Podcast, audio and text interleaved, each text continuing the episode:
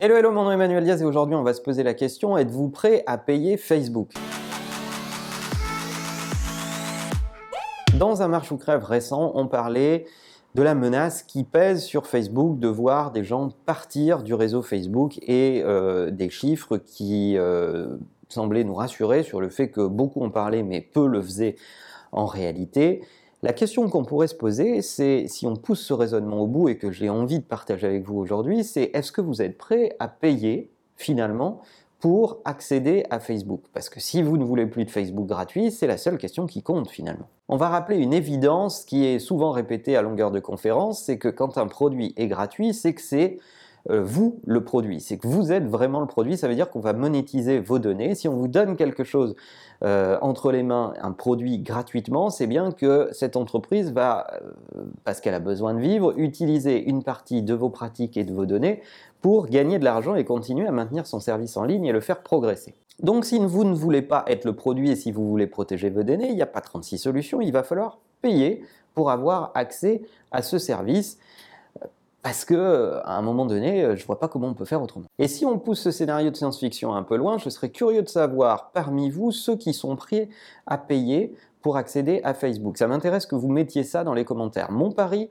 c'est que je pense que les gens ne sont pas du tout prêts à payer pour continuer à poster dans Facebook et à être connectés avec leurs amis.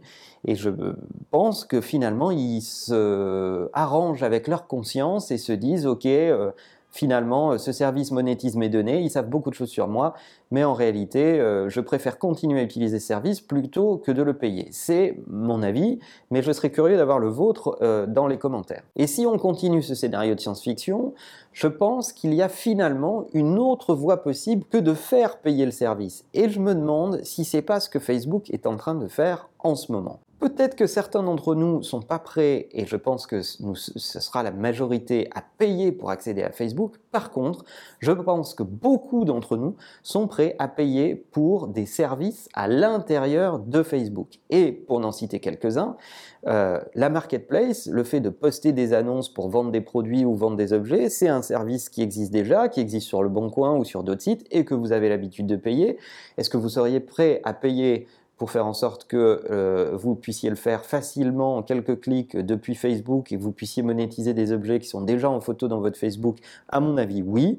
Est-ce que vous êtes prêt à payer pour du dating dans Facebook comme Mark Zuckerberg vient de l'annoncer à la dernière conférence? Je pense que oui aussi, parce que ça va vous permettre de rencontrer des gens d'un réseau euh, qui connaît déjà tellement de choses sur vous, vos goûts, vos préférences et vos amis, et ainsi de suite. Même des services bancaires, des services de transfert d'argent. Ils ont démarré les services de transfert d'argent. Je ne sais pas si vous avez remarqué, mais vous pouvez aujourd'hui en France vous euh, envoyer de l'argent euh, entre utilisateurs de Facebook directement depuis Messenger.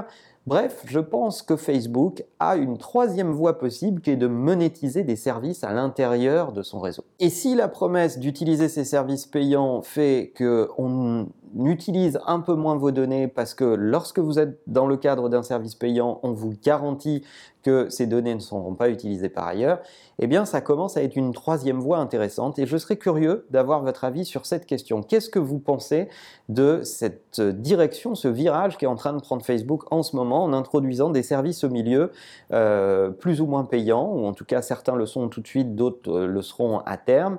Est-ce que vous pensez que c'est un changement de business model de Facebook? Est-ce que vous pensez que euh, en tant qu'utilisateur, ça va vous intéresser, vous impacter et vous rassurer dans euh, la gestion de vos données vis-à-vis de Facebook. Tout ça m'intéresse beaucoup. Laissez des commentaires avec vos avis et en attendant, n'oubliez pas que la meilleure façon de marcher, c'est de vous abonner. À bientôt.